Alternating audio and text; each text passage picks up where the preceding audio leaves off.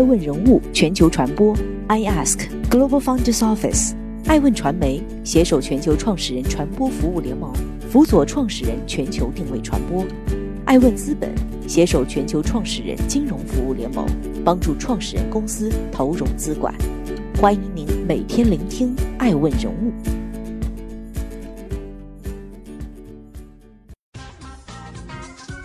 Hello，大家好，欢迎大家的守候。本期播出的爱问人物是王兴，手撕饿了么背后，阿里和美团终有一战。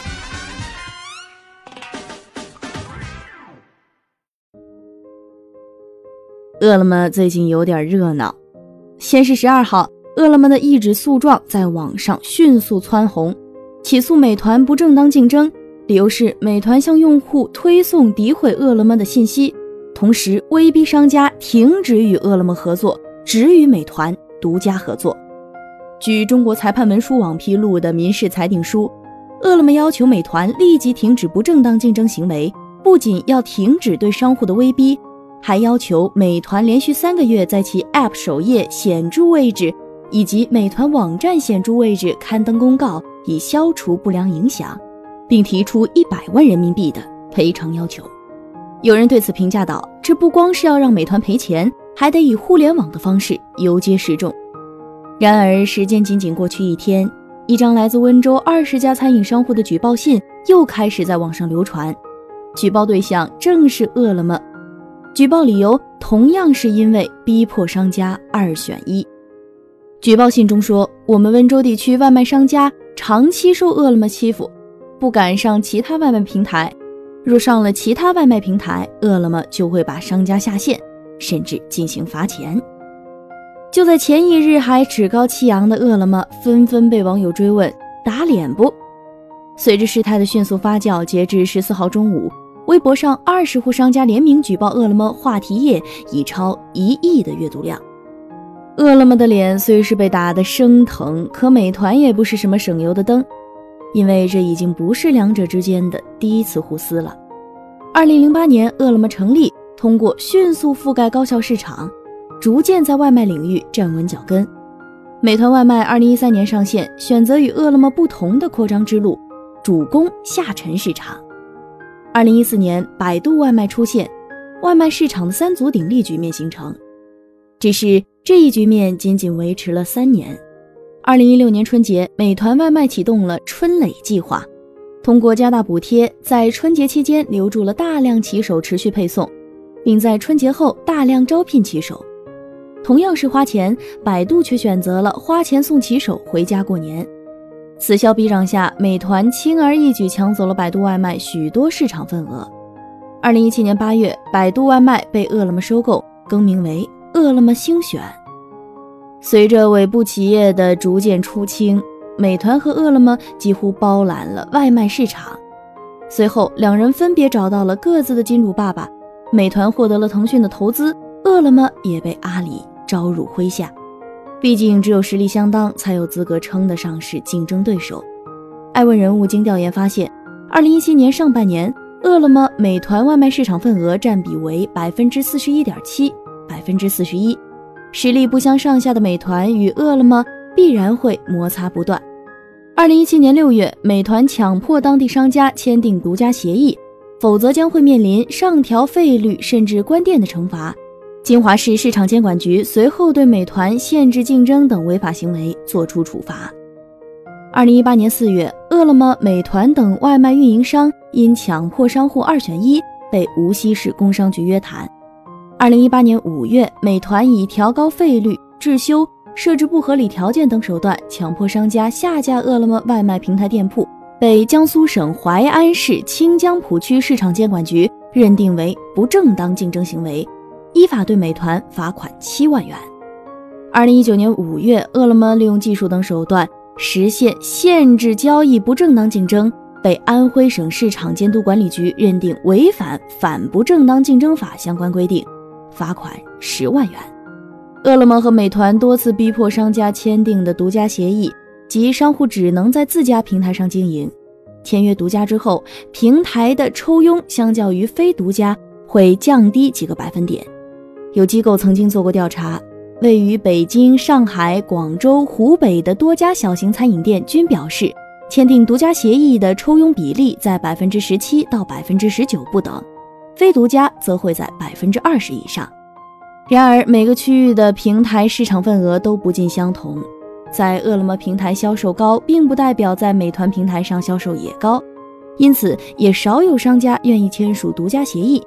但面对平台的惩罚威胁，商家能做的也只有无可奈何。正所谓神仙打架，凡人遭殃。两大头部平台对决的成本，归根结底要靠高额的佣金和上涨的配送费来买单。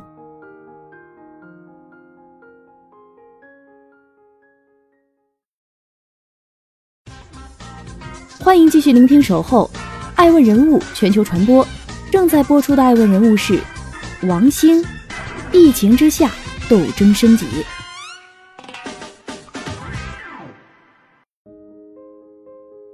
二零二零年的新冠疫情无疑让两虎相争的局面更为激烈，一场祸从口出的疫情也让靠口活着的餐饮行业深受重击。线上外卖一时间成为了众多餐饮店铺的救命稻草。早在二零一九年，四点二亿人就带来了近三千亿的外卖收入，占据餐饮收入的百分之六点五。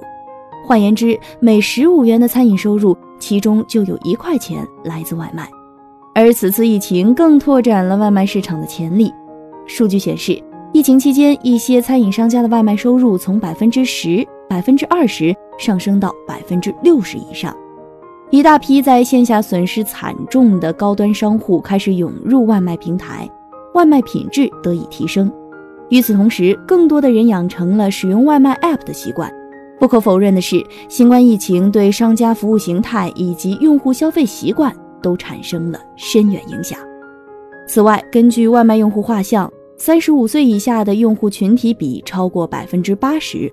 外卖已经成为年轻人的生活方式，消费粘性较强，这也加速了万物配送时代的到来。就像鸭子游泳，看似表面平静，实则双脚已在水下拼命扑腾。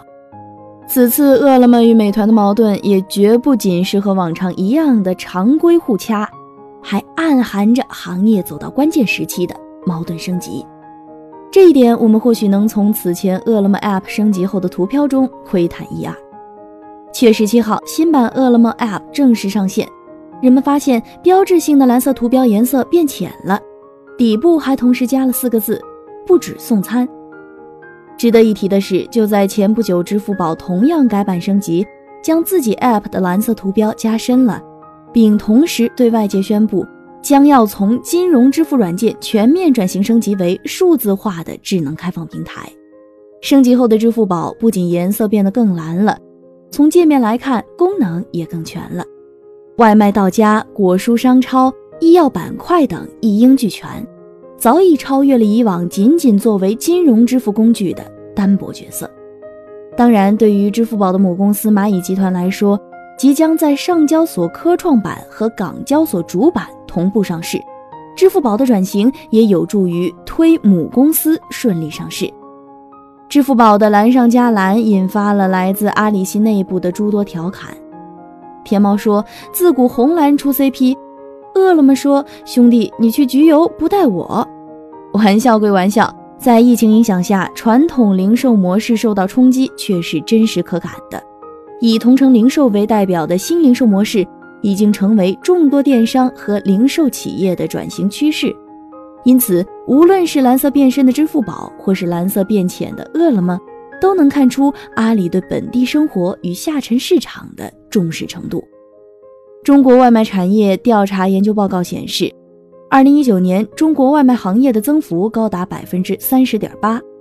一位外卖平台的相关负责人曾表示，外卖每年保持约百分之四十的高速发展，今年甚至能突破百分之八十。外卖市场的蓬勃发展，外卖的生态边界也随之不断扩大。需要指出的是，外卖增长率虽高，但利润并不大，因此扩张寻求更好的利润空间是外卖平台所急需的。这也是众多外卖平台不断扩展业务边界、持续加码本地生活的重要原因。面对本地生活市场的巨大潜力，饿了么和美团都在摩拳擦掌。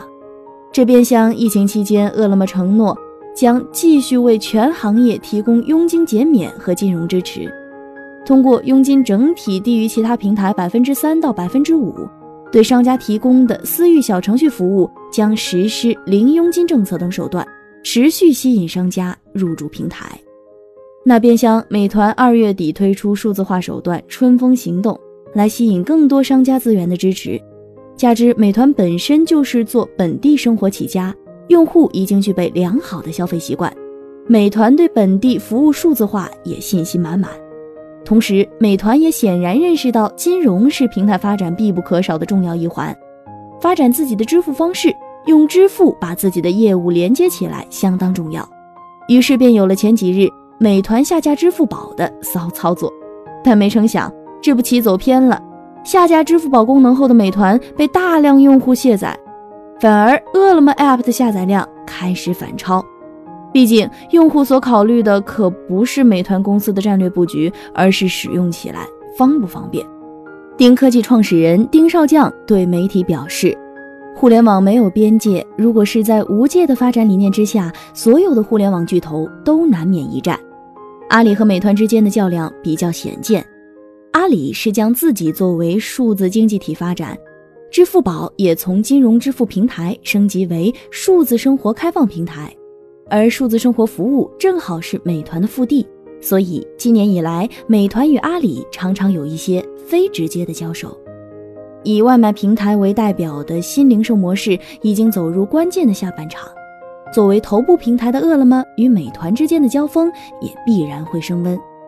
美团利用先发优势。已经依靠惊人的用户体验量和粘性建立起了一个超级平台，而背靠阿里的饿了么也凭借后者的强大生态拼命迎头赶上。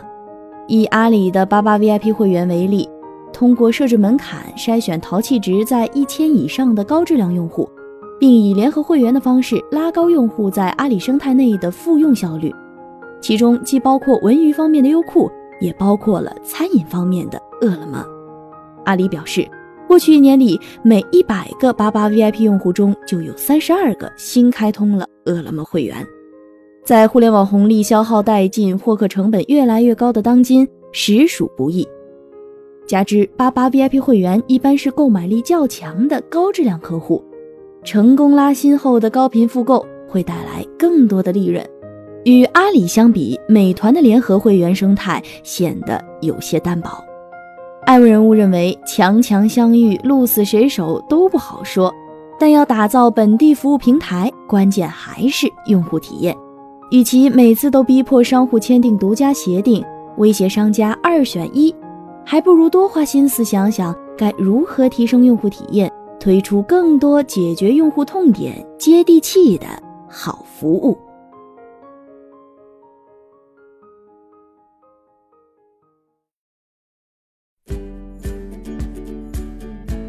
顶级人物，欢迎关注每周六晚十一点海南卫视，同步在学习强国 APP 直播。更多完整内容，欢迎关注爱问官网 iask-media.com。更多精彩内容，也可以搜索爱问人物抖音号 iaskleaders。爱问人物全球传播，iask Global Founders Office。